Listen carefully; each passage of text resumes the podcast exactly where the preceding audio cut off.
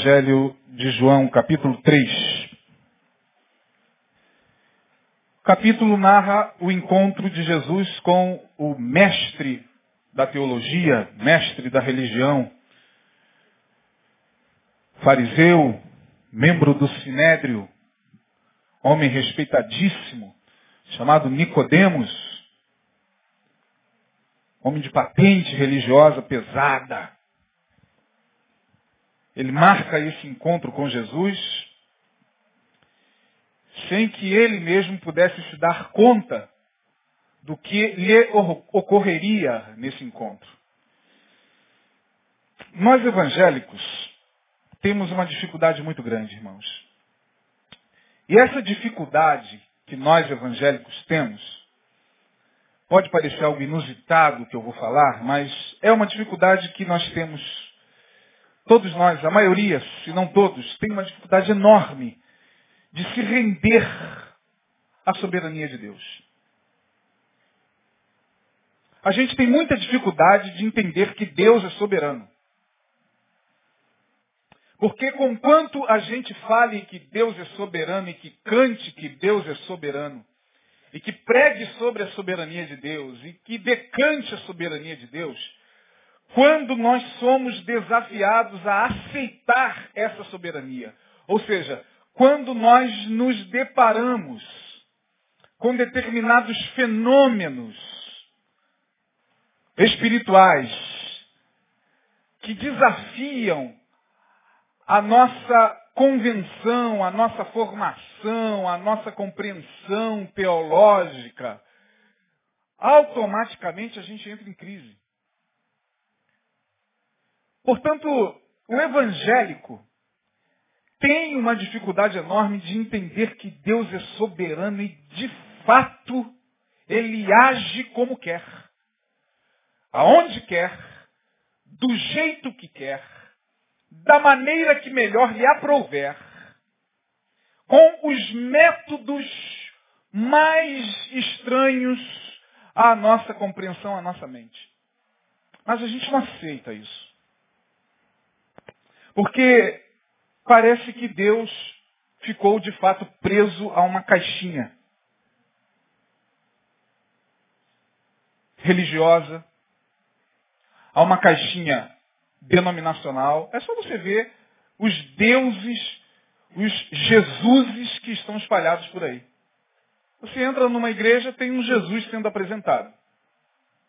E que faz assim, age assim, do jeito que ali é apresentado. Você sai dali, vai para outra igreja, vai para uma outra denominação, tem um outro Jesus sendo pregado.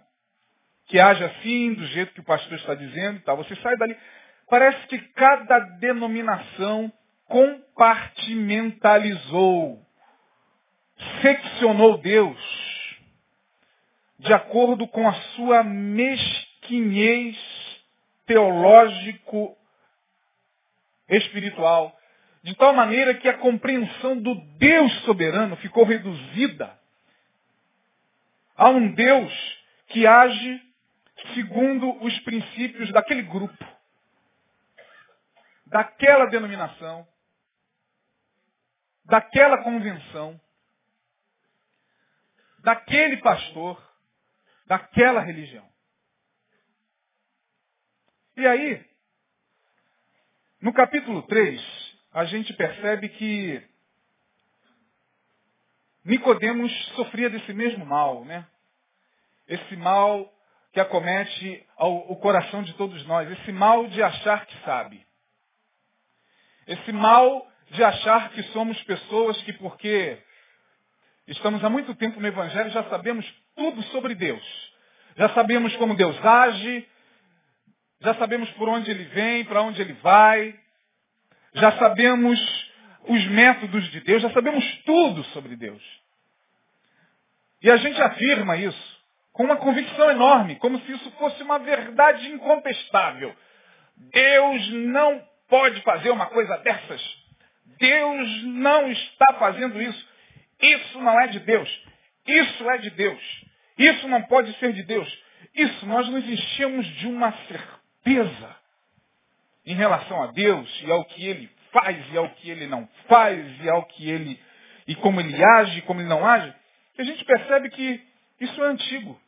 Né? Essa soberba nossa, nossa que eu digo, é, é, refiro-me a, a, a nós que temos essa compreensão de Deus e que somos pessoas que um dia tiveram um encontro com Ele através de Jesus, e a gente não entende que esse encontro, na verdade, é, um, é, um, é uma desconstrução, ou deveria ser uma desconstrução total de tudo aquilo que até então a gente achava na nossa vã presunção. E muitas vezes a gente carrega isso pelos anos a fio de, de crente que nós temos, e tem crentes que, porque tem 40 anos, acha que não tem mais nada a aprender sobre Deus. Isso sem contar com os doutores. Um deles está aqui no capítulo 3. Com os doutores em teologia, com os PHDs em divindade. E por aí afora, nos congressos, tem gente que gosta de se apresentar assim. Está conosco o pastor doutor em divindade. Eu fico assim, meu Deus, o cara é doutor em Deus. Quantos aqui têm um doutorado? Levante a mão. Tem doutores na nossa igreja? Aí, tem alguns doutores aqui. Irmão, para fazer um doutorado, para criar uma tese de doutorado, já é um trabalho terrível. Você, para criar uma tese, já é muito difícil uma tese, defender essa tese de doutorado, sem contar que toda tese tem sua antítese. O cara se apresenta como doutor em divindade. Alguns ainda enchem a boca e dizem, eu sou doutor em divindade. O cara sabe tudo sobre Deus. O cara tem doutorado em, em, em divindade. Eu fico pasmo. E havia entre os fariseus um homem chamado Nicodemos, príncipe dos judeus. Este foi ter de noite com Jesus e disse-lhe, perceba, já sabia tudo sobre Jesus. Já sabia tudo sobre os métodos, sobre a forma, sobre a ação. Olha aí no verso 2, Rabi, o que, que ele diz? Rabi, o quê? Bem sabemos, ele enche o peito e diz, bem sabemos que és mestre vindo de Deus. Nós sabemos. Eu já sei. Por quê? Porque ninguém pode fazer estes sinais que tu fazes se Deus não for com ele. Nós sabemos que tu és de Deus, porque Jesus respondeu e disse-lhes, na verdade, na verdade te digo que aquele que não nascer de novo não pode ver o reino de Deus. Jesus já começa a convidar o cara para uma dança. Meu filho, você quer dançar? Então venha. E Jesus já começa a ensaiar com ele alguns passos já nessa resposta. Você precisa nascer de novo, porque só nascendo de novo é possível ver o reino de Deus. O cara fica desconcertado. Para um homem que chega dizendo, eu sei, nós sabemos, Jesus dá-lhe uma rasteira. E diz o seguinte, olha, você precisa nascer de novo. Aí começa a desconstrução na mente de Nicodemos. No verso 3 começa a crise de Nicodemos. Disse-lhe ele, como pode um homem nascer sendo velho? Bom, uma resposta que exigiria, uma pergunta que exigiria uma resposta lógica. Ué, você não chega aqui falando que sabe? Porque, porventura, pode tornar a entrar no ventre da sua mãe, ele evocou a reencarnação, que já era um conceito muito comum entre os judeus, a questão de morrer e voltar, né? Nós vemos isso nas páginas do Antigo Testamento, essa mentalidade lá é presente, por exemplo, em João, me parece capítulo 5, Senhor, quem pecou este ou seus pais para que nascesse cego? E será que ele é uma reencarnação dos pais, está pagando um pecado, uma, uma, uma maldição da, de família e tal? João Batista com a questão do Elias. Então essa era uma mentalidade muito comum. A, a reencarnação já era muito difundida entre os judeus. E aí Nicodemos evoca a reencarnação. Como é que eu vou nascer de novo? Eu tenho que reencarnar? Eu tenho que voltar para o ventre? Aí Jesus diz o seguinte, na verdade, na verdade, te digo que aquele que não nascer da água e do Espírito não pode entrar no reino de Deus. O que é nascido da carne é carne, o que é nascido do Espírito é Espírito. E não te maravilhes de te ter dito, necessário vos é nascer de novo. O vento assopra onde quer, e ouves a sua voz, mas não sabes de onde vem, nem para onde vai. Assim é todo aquele que é nascido do Espírito. Pronto, acabou com o cara. Desconstruiu. Acabou com Nicodemos. E Nicodemos, no verso 9, diz, como pode ser isso? Como pode ser isso? Disse-lhe ele. Aí Jesus, Jesus olha para ele e diz, você é mestre em Israel não sabe dessas coisas? Na verdade, na verdade te digo que nós dizemos, o que sabemos e testificamos o que, o que vimos, e não aceitais o nosso testemunho. Se vos falei de coisas terrestres e não crestes, como crereis se vos falar das celestiais? Jesus está dizendo o seguinte, meu amigo, a nossa conversa até agora, Nicodemos, está no plano terreno. Você já está totalmente perdido. Eu nem entrei nas questões espirituais. Eu nem comecei a conversar com você sobre espiritualidade. Eu estou falando do básico, do básico e você já está completamente perdido. E aí, nós que carregamos essa síndrome de Nicodemos, porque de certa forma nós também sabemos, a gente afirma quase que sempre, se não constantemente como Deus faz, como Deus é, e a gente afirma isso como Nicodemos.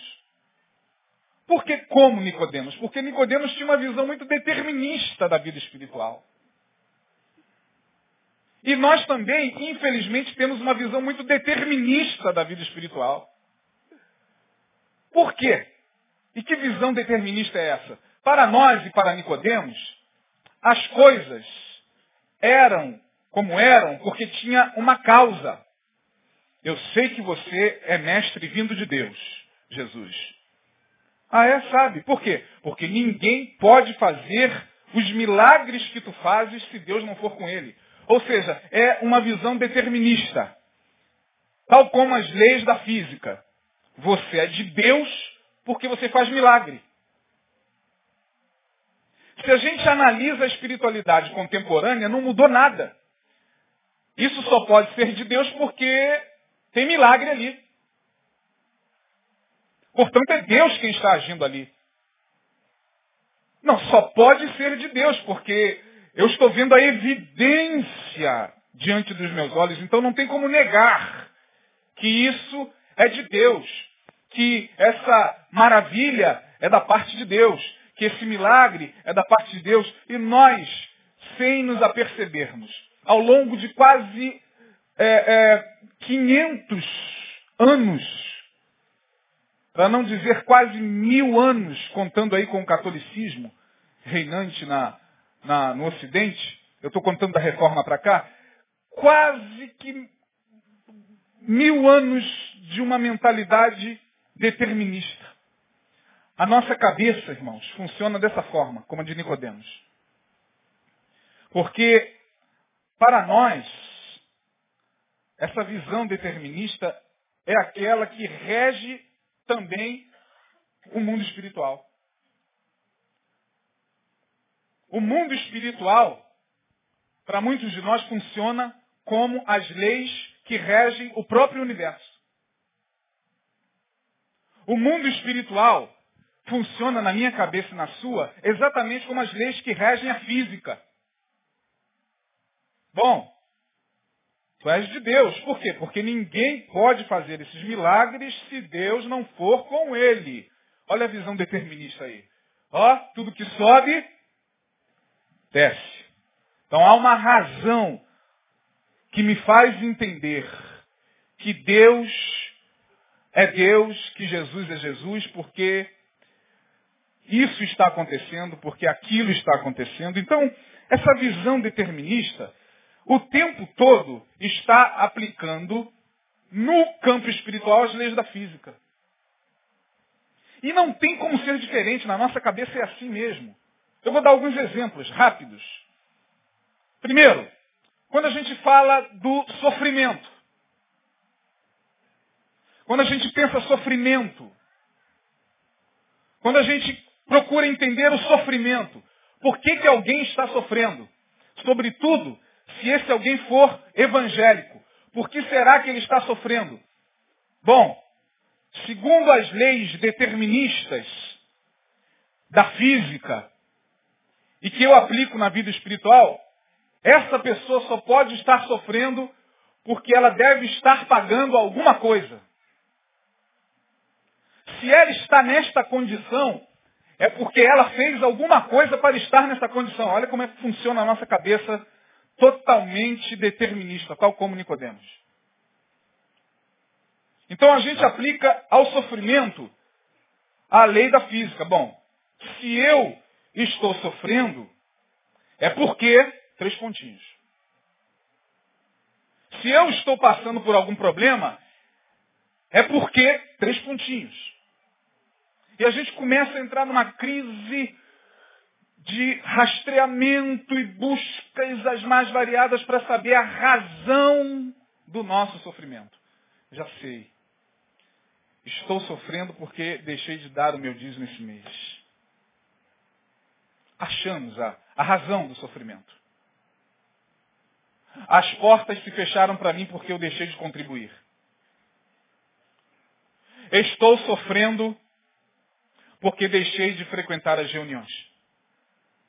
Estou passando por isso porque deixei de frequentar a igreja. Estou, perceba se não é esse o discurso que está o tempo todo nos lábios do evangélico. Estou passando por isso por, por isso. Bem sabemos que és mestre por isso.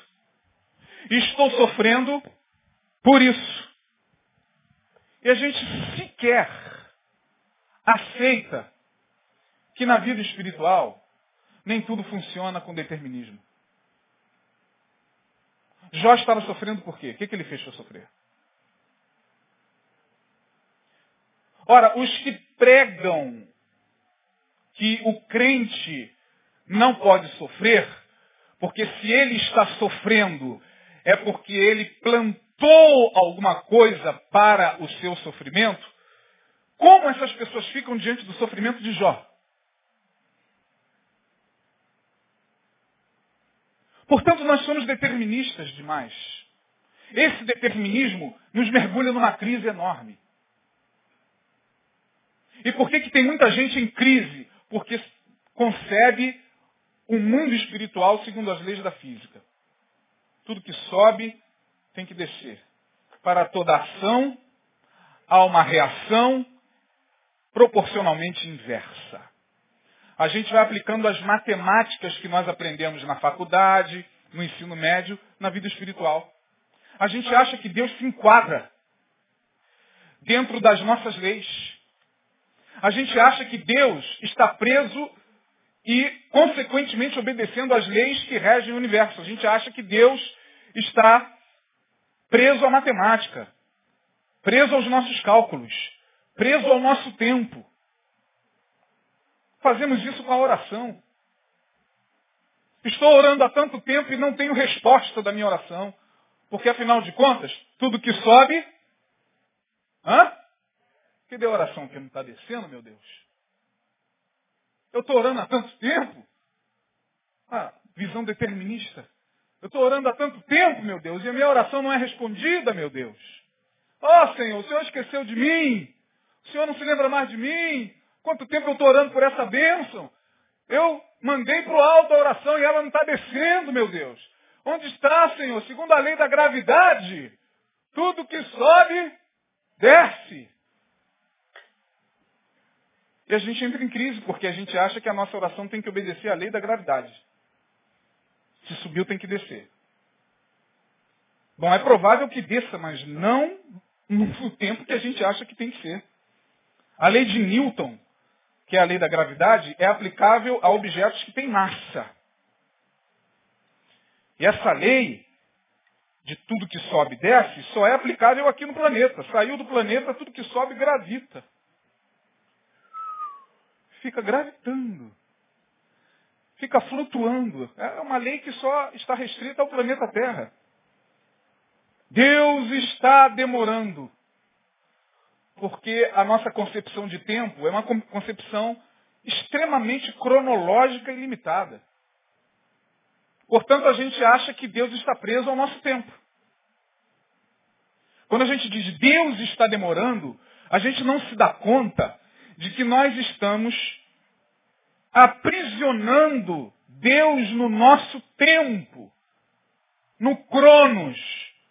O Cronos obedece a leis fixas. O tempo cronológico é uma coisa.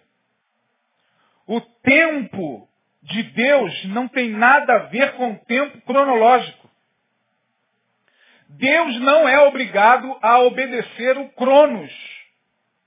Mas a gente diz, Deus, como o Senhor está demorando, Senhor. Meu Deus, que demora!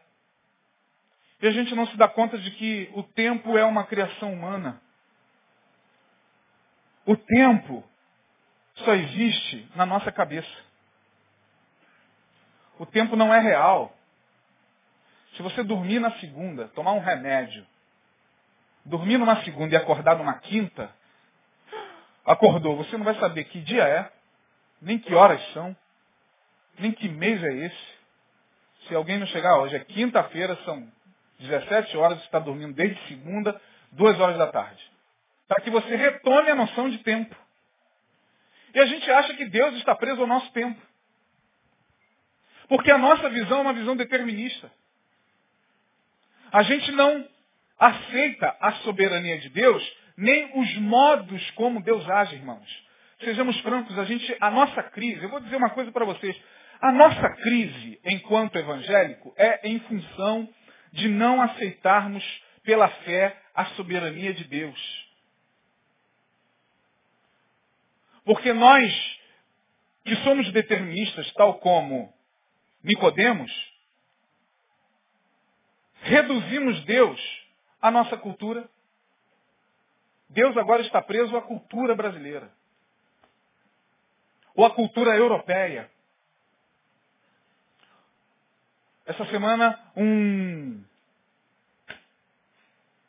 um juiz, não sei se foi um juiz ou um deputado, disse que as religiões afrodescendentes, candomblé, umbanda, não são religião. Isso não pode ser considerado religião. E me parece, pelo embasamento que ele deu na fala dele, parece que ele é evangélico. Aí eu pergunto a vocês, o que leva, e tem evangélicos que vibram com essas coisas. Que adoram ouvir de um evangélico isso. Tudo que esmaga o outro, tudo que, que estigmatiza o diferente, tudo que não tem a ver comigo, que não se parece comigo, é, tudo aquilo que não se identifica comigo, tudo aquilo que não é, não é meu clone, tem que ser mesmo humilhado, esmagado, ridicularizado. E tem evangélico nas redes sociais que deu voz ao cara. É, não é religião mesmo não. Eu fico pensando, meu Deus, o que leva uma pessoa a falar contra a religião alheia, contra a fé alheia? É a visão determinista. É essa visão pequena de Deus. É essa visão que faz a gente enxergar Deus desse tamaninho, irmãos. Desse tamaninho. Veja que nós somos tão deterministas, tão deterministas, que certas passagens da Bíblia, da Bíblia, você diz que a Bíblia é a palavra de Deus. Então há certas passagens na Bíblia que são tão bizarras, que são tão contra a nossa maneira de enxergar o mundo. Tem certas passagens na Bíblia que vão tão de encontro à, à, nossa cosmovisão, que vão de encontro à nossa teologia, que vão de encontro ao que aprendemos na escola dominical, que vão, passagens na Bíblia, que a gente quando olha para aquilo, a gente se espanta. Meu Deus! Ah, mas irmão, você está lendo a Bíblia, você não está lendo o Alcorão e você não está lendo nenhum outro livro de religião. É Bíblia que está. Eu estava dando uma palestra aqui, na sexta-feira, e coloquei aqui a passagem de Ezequiel, capítulo 1. Quando Deus visita o profeta daquele jeito que está lá na sua Bíblia, na minha e nas Bíblias de todo mundo. Quando Ezequiel diz, eu olhei para o céu e vi um objeto muito estranho. E aquele objeto vinha numa nuvem, ele era meio metálico. E aquele objeto se apresentou diante de mim. Daquele objeto desceram seres. E aqueles seres eram estranhos. Cada um tinha quatro rostos. E voavam como relâmpago, corriam como relâmpago. E acima daqueles seres tinha uma coisa enorme, uma roda enorme, por dentro dessa roda uma outra roda, cheia de olhos ao redor. Então, eu coloquei aqui na palestra, todo mundo ficou assim, ó. Alguns, meu Deus, isso está na Bíblia. Mas não está na Bíblia. Ezequiel capítulo 1. Agora, quando a gente lê e se choca com a própria Bíblia, porque quando a gente lê essas passagens, é uma desconstrução enorme dentro da gente, porque na nossa cabeça está formatada a ideia de que Deus tem que visitar os seus profetas como a gente acha que ele tem que visitar. Aí quando a gente pega essa passagem e vê uma, uma visitação completamente estranha de, do profeta estar vendo um OVNI, um objeto, e descrever lá no capítulo 1, a gente fica, meu Deus, ai Jesus, ai Senhor, então rasga da Bíblia. Então come essa passagem. Arranca da Bíblia. Não fui eu que coloquei lá. Está lá desde que a Bíblia é Bíblia. Porque na nossa cabeça, Deus se reduziu. Na cabeça de pessoas pequenas, Deus é a voz daquele que prega. Quem é Deus para você? Deus é a voz do meu pastor Neil. Deus é aquilo ali. Tudo que estiver fora daquilo ali não é Deus para mim. Deus é a voz do meu bispo. Deus é a voz do meu profeta. Tudo que sai da boca do meu profeta é Deus para mim. O que está fora daquilo ali, para mim, não tem nada a ver com Deus. E é por isso que você vê por aí muita gente fazendo loucura. Lá na África, tem um vídeo na África de uma igreja enorme, de uns dois mil membros, onde o bispo, em pleno culto, chega e ordena a todas as ovelhas a saírem correndo da igreja e irem para o pasto da frente comer grama. Nós somos ovelha e ovelha come grama. Aleluia! Oh, ele persuadiu. E você vê no vídeo todo mundo assim, mulheres, crianças, mundo comendo grama.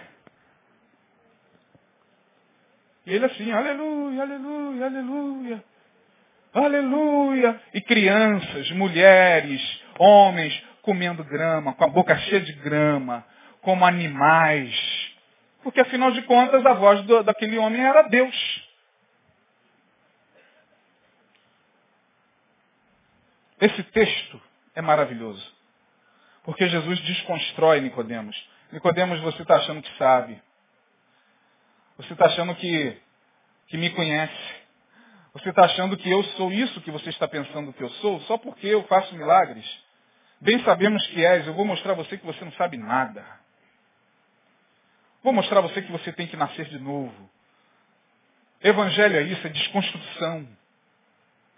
Quem não está disposto a ser desconstruído, que nem se atreva a colocar os pés no Evangelho. Pode colocar os pés na igreja.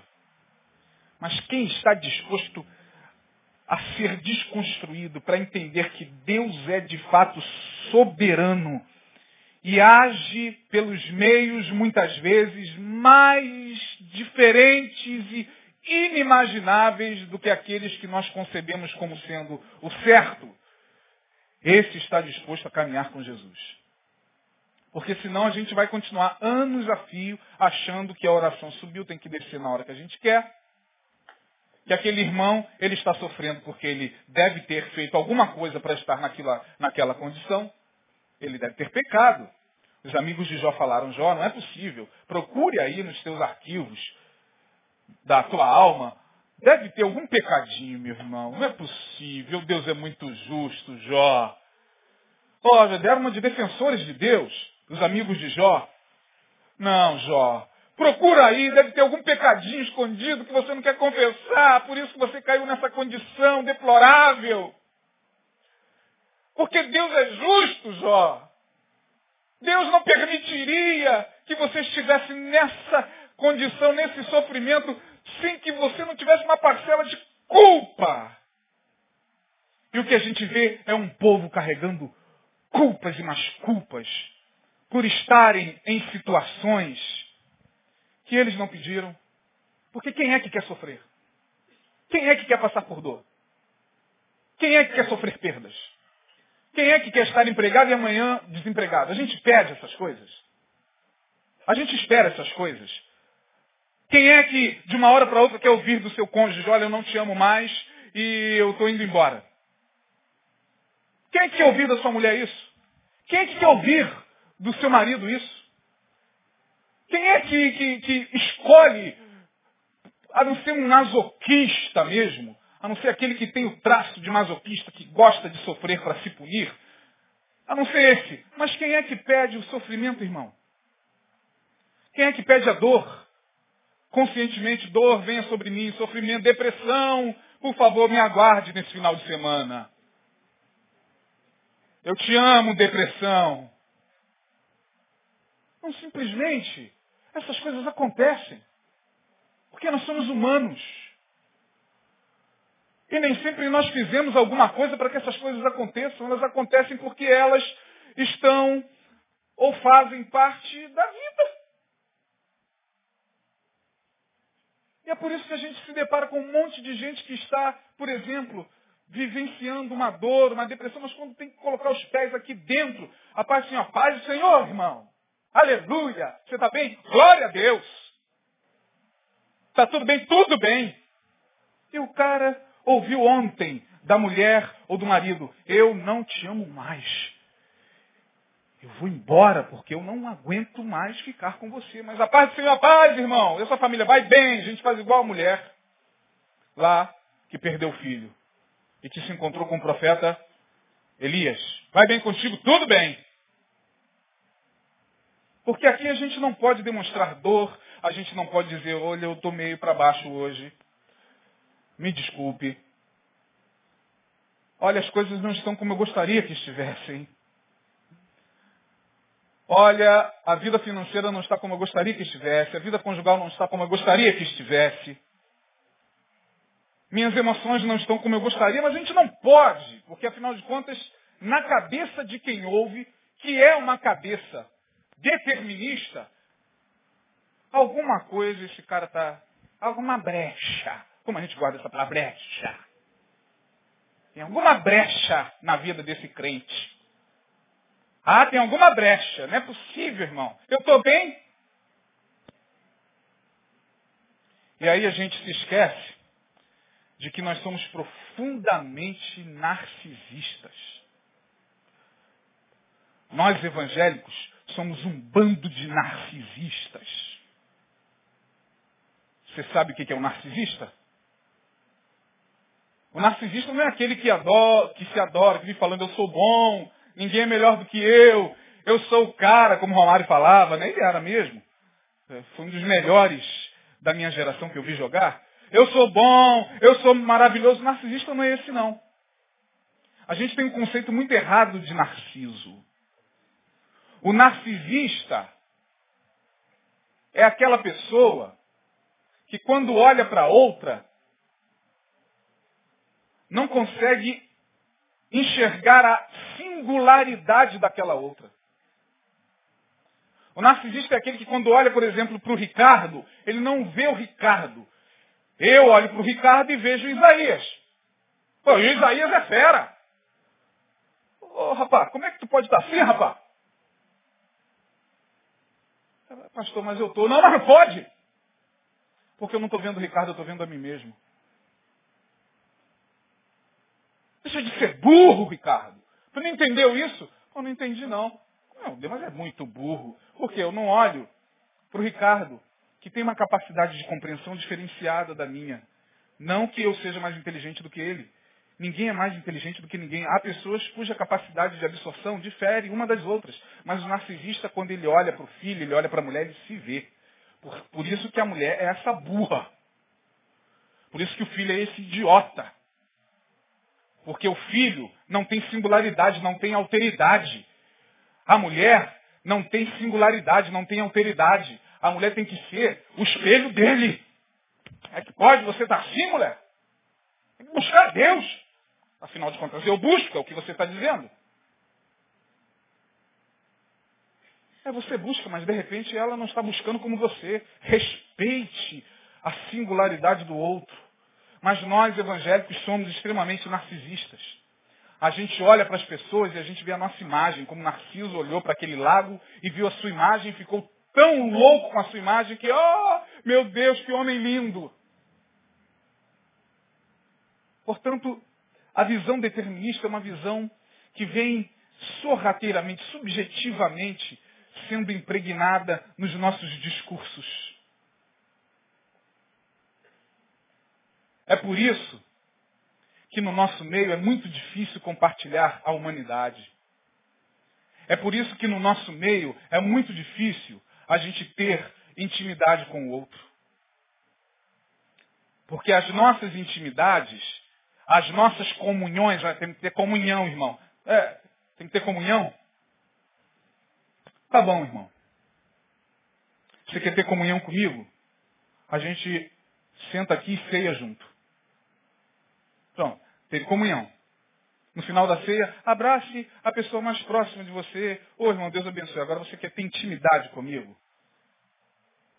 Para ter intimidade, você tem que suportar aquilo que em mim é insuportável. Sabe por que, que você tem intimidade com a sua esposa e com o seu esposo? Porque hoje, depois de alguns anos de, cagar, de, de casado, você já. É porque eu ia falar de cocô, desculpa. Ato falho. Freud explica. Mas depois de alguns anos de casado, você já suporta entrar no banheiro depois que ela acaba de fazer cocô. E aquele cheiro não te agride mais. E você não se agride com o seu cheiro. Porque quando você entra no banheiro, tranca a porta, senta no trono e defeca, você não acaba de defecar e fica sozinho. Meu Deus, ai! Ai! Você não fica assim, irmão. Não, você não fica assim. Com seu cheiro, não. Me desculpe. Por pior que seja. Pode ser aquele depois de uma feijoada. Mas você não fica sozinho no banheiro. Ai, Cara, você tá podre, hein? Oh, não, você não faz. Não. Às vezes você até esquece da descarga, vai lá, escova o dente. Aí olha, e esqueci de dar descarga. Tem uns que dão adeus. Adeus, adeus. Né? Tchau. E tal. E não se agride.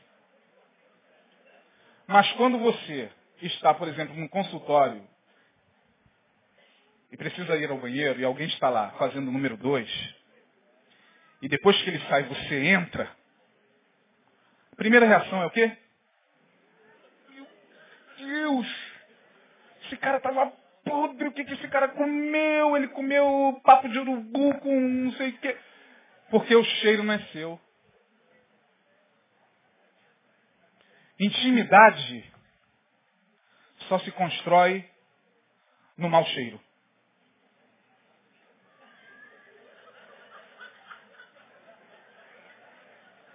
Quer que eu traduza isso para ficar mais simples? Você só está preparado para ser íntimo de alguém quando você consegue escutar as podridões dele sem julgá-lo.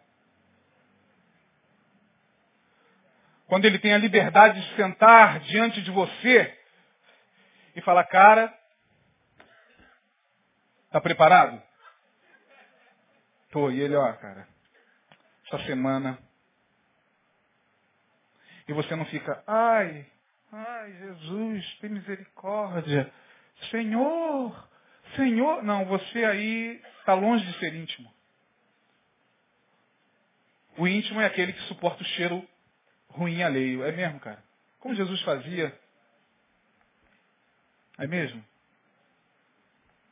E o pior, se é uma intimidade mesmo, de verdade, que vai se transformar numa amizade até que a morte separe, à medida em que aquela pessoa vai falando das suas podridões e o mau cheiro vai subindo, você pede a Deus misericórdia, não é pela vida dele, não. É pela sua. Porque lá dentro você diz, eu não sou melhor do que ele. E você bate no ombro dele e diz, mano, em nada eu sou melhor do que você. Porque tudo isso que você acabou de revelar a mim são pulsões que estão dentro de mim também. Você teve a infelicidade de cometer isso na geografia da vida. E eu não. A única diferença é que você fez isso e eu não, mas diante de Deus somos dois caídos. E quando Deus olha, Ele não vê você caído e eu de pé, Ele vê dois caídos que necessitam da sua graça. Porque todos pecaram. E destituídos foram da glória de Deus. Mas quem não está disposto a viver essa intimidade, no nosso meio não existe intimidade, irmão. Existe, mas é raro. Porque as nossas intimidades são construídas pelos valores e pela média moral que nós estabelecemos do outro. Oh, como o Ricardo é uma bênção. Ricardo é um homem de Deus. Por que Isaías? Ah, basta ver. Olha a esposa dele, olha o filho dele, que família bonitinha, que família certinha, que família equilibrada. É um homem de família equilibrada. É um, olha as nossas medições. São as mais hipócritas, as mais falsas, as mais moralisticamente falando, é, é, ah, porque o Ricardo, olha, mas por que o Ricardo é uma bênção para você? Porque é só você ver, ele ministra, olha a ministração dele, gente. Que maravilha, que coisa, ele é um homem de Deus. É, porque se amanhã ou depois o Ricardo não mais atender aos meus parâmetros de homem de Deus, eu o ignoro. Você conhece Ricardo? Ricardo? Eu? Aquele que se separou da esposa, só um exemplo, tá, Ricardo? Ricardo é um homem muito bem casado, obrigado. Mas é exemplo, Ricardo, não. Aquele que caiu. Jesus, estou orando por ele. Eu estou orando por ele, você não come mais pizza com ele? Você não vai mais na casa dele? É, é, estou orando por ele. Ah, é? Que coisa, né? Até então você ia na casa dele, você comia pizza com ele, ele era o teu amigo. Agora, porque ele está passando por isso, você o abandona. Ele deixou de ser uma referência de amizade para você. Hipocrisia. E nós somos assim. Eu e você, nós somos assim. Nós somos assim, irmãos. Lamentavelmente. Ainda mais quando o outro vive os fantasmas que assombram a nossa casa. Ainda mais quando o outro vive aquilo que ronda o meu ser. Ainda mais quando o pobre do irmão teve a infelicidade de cometer o pecado que já está latejando na minha alma. Eu tenho que me distanciar dele mesmo. Eu tenho que buscar os meus grupinhos pelos quais eu me meço moralmente. Eu tenho que buscar pessoas que são referência para mim. Referência de quê, irmão? Referência de quê? Me diz aí. Referência de homem de Deus, de famílias, o que quer dizer? Quer dizer que se um dia essa pessoa deixar de ser essa referência, você o abandona, você o deixa na estrada, você o deixa caído e vai embora, porque ele foi desconstruído, como muita gente até hoje fala do reverendo Caio Fábio.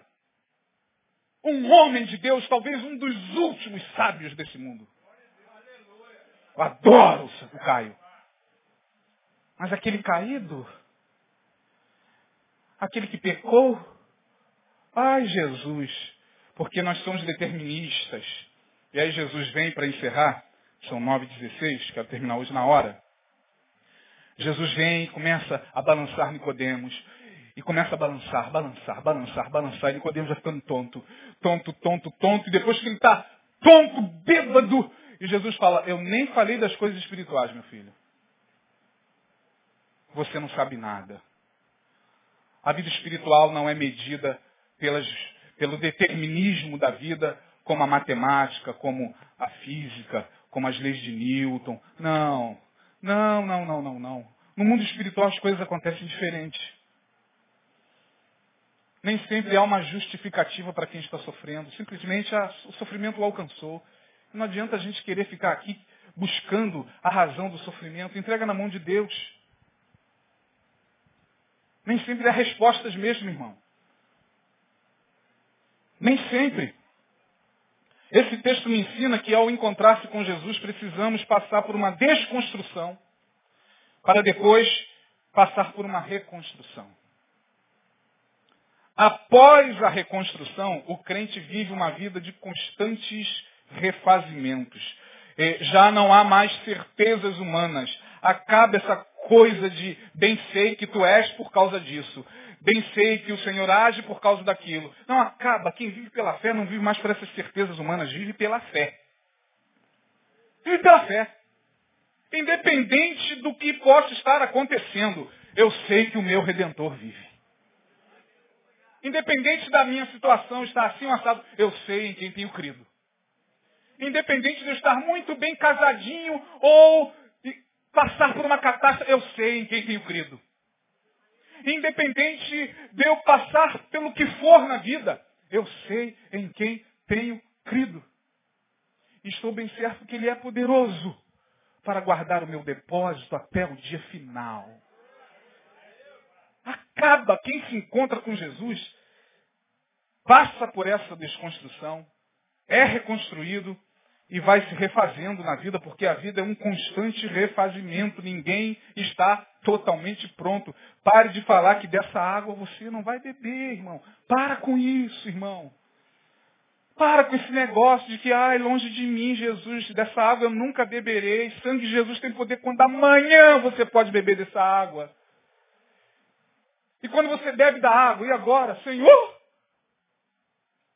Vai falar como Jó, que eu temia me sobreveio. Aquilo que até então eu condenava no outro, eu fiz. Aquilo que era constantemente produto da minha pregação, porque eu aprendi com um professor de seminário, Jorge Mar. Nunca mais esqueci. Ele era professor de homilética, a arte de, de, de pregar. E ele falava na classe o seguinte, os senhores serão pastores, eu quero deixar aqui um aviso para os senhores. Todas as vezes que os senhores estiverem pregando e começarem a falar com muita ênfase sobre um determinado assunto, onde naquele momento quem os ouve vai olhar e dizer, oh, Deus está usando, ele está cheio da unção, porque os senhores vão gritar, os senhores vão esbravejar, os senhores vão falar com ênfase sobre o assunto, lembrem-se é bem provável que de fato o Espírito Santo esteja usando os senhores, mas é mais provável ainda que aquilo que os senhores estão, ou contra o que os senhores estão pregando com tanta veemência, sejam os vossos próprios medos.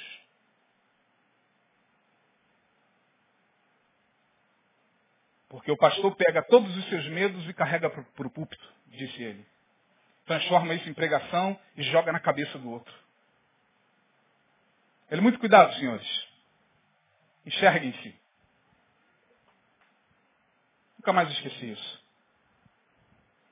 No verso 13, Jesus fala assim, ora, ninguém subiu ao céu, senão o que desceu do céu. Olha o que Jesus fala, coitado do homem. Ora, ninguém, verso 13, ninguém subiu ao céu, senão o que desceu do céu, o Filho do Homem, que está no céu. Nicodemos, dá para o Senhor repetir? Jesus fala, ninguém subiu ao céu, senão aquele que desceu, o Filho do Homem, que está no céu. Ai meu Deus, o Senhor desceu, o Senhor subiu, sabe o que é isso? É a noção de tempo e espaço na cabecinha dele, como na nossa, né? Tempo e espaço obedece a um início, a um meio, a um fim. Quem está lá está lá, não pode estar aqui. Se está aqui, não pode estar lá. Como é que é isso? E Jesus falou, é, eu estou no céu. E estou aqui, e estou aqui no céu. Acabou. Ele acaba com a noção de, de, de, de espaço. Quando a gente está em Deus, não existe mais noção de espaço, de tempo, porque tempo se perde nele. O tempo se desfaz diante da grandeza dele. Por isso que Davi, entendendo isso, disse de eternidade a eternidade Tu és Deus. Aí eu falei, ué, como é que pode? De eternidade a eternidade, tu és Deus. Davi entendeu que diante de Deus, até a eternidade tem fim. De eternidade a eternidade, o Senhor é maior do que a eternidade. O Senhor está acima da eternidade. A eternidade só funciona na nossa cabeça, irmão. O que é eterno para você? Aquilo que nunca terá fim, pastor. Na sua cabeça. Para Deus não existe eternidade. Nesse exato momento, Deus não diz para si mesmo, ó, oh, eu sou eterno. Eu sou eterno. Não, nós dizemos, tu és eterno. Porque nós somos limitados, nós vamos um dia morrer, teremos um fim. Deus não tem fim. Por isso que ele não se vê como eterno. Porque diante dele a eternidade acaba. A eternidade tem fim. E aí lá no Gênesis, quando o mundo foi sendo construído, diz lá o texto, você pode abrir a sua Bíblia e confirmar. Lá no Gênesis. E Deus fez isso, isso, isso, e foi tarde e manhã o dia primeiro. E foi tarde e manhã o dia segundo. E foi tarde, pode conferir no teu texto. E foi tarde e manhã. Ué, tarde e manhã, a lógica do nosso tempo, na lógica do dia, o que vem primeiro, amanhã ou a tarde? Fale comigo. Mas lá vem, tarde e manhã. Sabe por quê? Porque quando a gente pensa que Deus está vindo de lá, ele já está vindo daqui. Quando a gente ora, ora, ora, olhando para lá, achando que a nossa bênção está vindo da manhã, ele está aqui atrás da gente. Cheguei, na tarde dele. Quando a gente acha que Deus constrói um caminho traçado pelas nossas ideologias, teologias, pelos nossos achismos espirituais, Deus diz assim, ei, eu estou atrás de você. Mas de onde o Senhor vem? Eu, não, eu sou aquele que subiu ao céu, desceu no céu, está no céu, está em você, no teu coração, fazendo morada em você. Não tem como entender isso. Tem só que celebrar a grandeza desse Deus, revelado em Jesus, que desconstruiu Nicodemos todo. Esse cara na segunda-feira chegou na reunião do Sinédrio desconstruído. Vamos abrir a assembleia do Sinédrio. Nicodemos, não quer falar nada não. O que aconteceu contigo? Você não faz ideia. E diz o texto que foi ele e José de Arimateia que foram lá pegar o corpo de Jesus. Portanto, eu encerro dizendo o seguinte, irmão. A visão determinista funciona para mim e para você. Nós vamos fazer um trajeto daqui à nossa casa de tantos quilômetros. Nós vamos amanhã se dirigir da nossa casa ao trabalho com mais tantos quilômetros, dependendo do caminho que a gente vai. Se a gente viajar a São Paulo a aproximadamente 80 quilômetros, a gente vai fazer 6 horas de viagem. Mas se a gente dobrar a velocidade, colocar ao invés de 80, 160, a gente faz em 3 horas. Mas se a gente, ao invés de viajar a 80, a melhor, a 160, dobrar e viajar a 320 quilômetros, a gente vai fazer em uma hora e meia daqui a São Paulo. Mas ao invés de 320, a gente for para 640 quilômetros, a gente vai fazer em uma hora e meia, dividido por dois, 45 minutos. À medida em que você aumenta a velocidade do veículo, o tempo diminui, segundo Einstein. Chega um momento que você, segundo as leis da, da, da, da física, sobretudo segundo a lei da, da, relatividade, você vai chegar em São Paulo sem ter saído do lugar. Eu cheguei. Mas é muito difícil. É muito difícil para mim e para você. Para Deus não. Você sai daqui, chega em casa, ele já está lá. Você sai de casa, vai para o trabalho, ele já está lá. Está dentro do carro, eu estou aqui. Como? Não interessa saber. É, isso, isso vai além da, da, velocidade da luz, 300, e, 300 mil quilômetros por segundo a luz viaja, maior velocidade até então classificada. E Deus obedece a velocidade da luz, Deus obedece a velocidade que Ele quer obedecer. Para te abençoar, Ele ultrapassa velocidade, tempo, espaço, Ele abençoa, se faz presente, Porque ele diz, eu sou socorro bem presente na hora da angústia. Mas a angústia ainda está aqui, não tem problema, eu estou aqui também. Mas por que a angústia não saiu? É porque não funciona assim como você pensa, segundo as leis de Einstein. Né? O que está aqui tem que sair, o que está ali tem que entrar. Não é bem assim. Essa angústia ela pode estar aí, mas eu estou aí também. E você vai ver que eu sou maior do que essa angústia. E amanhã será um novo dia. É assim que a gente tem que viver. Que Deus abençoe vocês.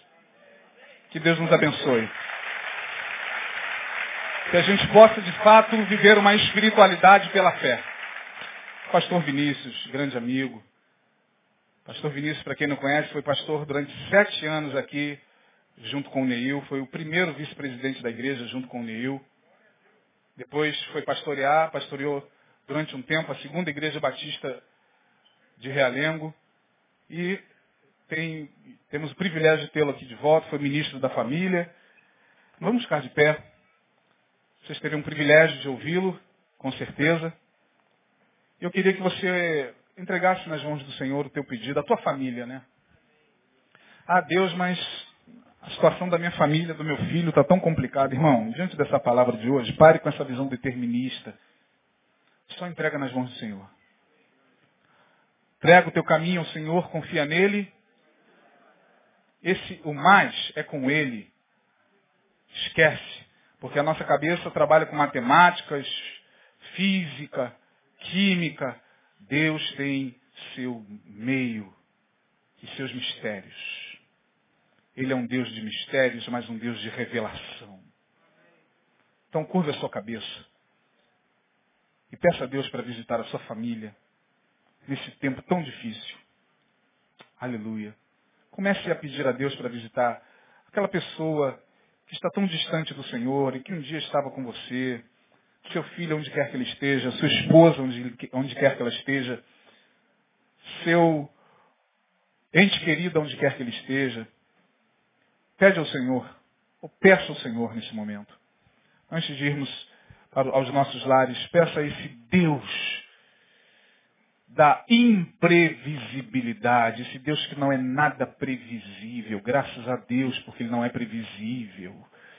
Ele é imprevisível, portanto, muitas surpresas podem acontecer ainda nesta semana, na tua vida, na tua família. Aleluia.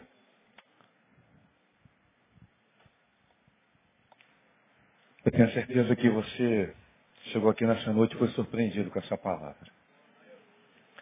Você esperava vir aqui nessa noite, pastor Nil, porque ele mesmo disse que estaria aqui nessa noite. Mas Deus conhece todas as coisas, sabe de todas as coisas. E antes mesmo de nós sabermos, Ele já sabe. Então, querido, a questão não é o que nós enfrentamos, mas é a maneira como nós enfrentamos. E a melhor maneira de se enfrentar as coisas nesse tempo presente, onde não há relação de causa e efeito, na maioria dos acontecimentos, é a gente aprender a descansar em Deus. Existem coisas que estão além da nossa capacidade, mas todas elas estão diante de Deus. E como diz uma canção antiga, nem sei se é tão antiga assim, é meu, somente meu, todo o trabalho. E o teu trabalho é descansar em mim. Então escolha, meu irmão, diante dessa palavra, descansar em Deus nessa noite. Descanse, descanse. Você que tem lutado, você que está passando por momentos difíceis, delicados, descansa no Senhor. Alguém foi embora, te largou, descansa no Senhor. Alguém está doente, está condenado, descansa no Senhor. Alguém está passando por um momento muito difícil financeiramente, descansa no Senhor. Descansa no Senhor. Escolha nessa noite descansar no Senhor. Escolha nessa noite descansar no Senhor. Pai, nós queremos te agradecer por tua palavra a nossas vidas nessa noite. Queremos te agradecer porque o Senhor nos desconstruiu nessa noite através da tua palavra, usando teu filho, usando teu servo. Muito obrigado, Senhor Deus, por essa mensagem aos nossos corações mensagem de vida, mensagem de fortalecimento, mensagem de esperança, mensagem, ó Deus, que nos traz um novo ânimo, um novo vigor, uma mensagem, ó Deus, que nos faz levantar de novo e caminhar novamente. E nós queremos aqui, ó Deus, diante de Ti descansar as nossas vidas, as nossas almas, os nossos corações, Queremos colocar diante de Ti aquilo que realmente nos perturba, nos incomoda, aquilo que nos angustia, aquilo que maltrata o nosso ser, aquilo que fere a nossa alma, aquela palavra que não deveria ter sido dita, mas que fora falada, aquele ato, aquela ação, aquela atitude, aquela situação, Deus, realmente cansativa e dolorosa. Senhor, nessa noite, Pai, nós queremos descansar em Ti, nós queremos colocar a nossa vida nas Tuas mãos, colocar a esposa, o marido, os filhos, colocar, ó oh Deus, a nossa casa, a nossa família diante de Ti, Senhor. Toma a nossa casa, toma a nossa vida nas Suas mãos, toma o nosso lar, toma o nosso casamento. Senhor, intervenha com o Seu poder e graça. Sabemos que o Senhor está presente, sabemos que o Senhor está conosco, agindo com poder e graça, sabendo, ó Deus, que ainda que a solução não seja de imediato, o Senhor muda a nossa mente e o nosso coração. O Senhor muda a nossa maneira de ver e de enxergar as coisas. Sabemos também, entendemos que o Senhor está trabalhando na nossa vida, desconstruindo para construir algo maior e melhor. Sabemos, ó Deus, que o Senhor desconstrói sim, para que possamos conhecê-lo mais do que temos visto e ouvido falar, para que a nossa intimidade seja plena contigo, Senhor. Então, ó Deus, não permita que ninguém saia daqui preocupado. Renova aquele que está cansado. Levanta o abatido. Cura aquele que está enfermo na alma. Senhor, reacenda a fé naquele que está completamente desesperançado. Faça algo novo na vida de cada alma, de cada família que é representada nessa noite, ó Pai. Nesse tempo tão complicado, tão difícil, nesses dias de Lameque, onde o próprio reafirmar, disseram que matei um homem porque pisou no meu pé, nessa vida sem relação de causa e efeito, ó Deus. Então, Senhor, traga sentido, traga o teu desejo, traga a tua vontade, e ainda que não entendamos, sabemos que o justo viverá pela fé. Então que a fé seja crescida nessa noite, através da tua palavra, que o fortalecimento venha assim, e que, ó Deus, saiamos daqui estejamos a voltar e a retornar para os nossos lares, para as nossas casas em paz, sabendo que o Senhor é conosco, sabendo que o Senhor cuida, que o Senhor ampara, que o Senhor sustenta, que o Senhor guarda e que nenhuma palavra maligna e perversa prevalecerá. Repreendemos a ação do mal, repreendemos toda opressão maligna, repreendemos toda palavra contrária à tua palavra nessa noite. E, ó Deus, realmente incendeia teus filhos com a fé, com a alegria, com a paz, com a segurança necessária. E que o Senhor, desconstruindo, construa vidas aqui nessa noite. Construa casamentos nessa noite. Construa relacionamentos saudáveis nessa noite. Construa corações, ó Deus, que sejam realmente corações generosos, corações afetivos. Reaproxima e realmente abençoa com a tua presença através do Senhor Jesus. E assim oramos nesta noite. Amém e amém. Amém?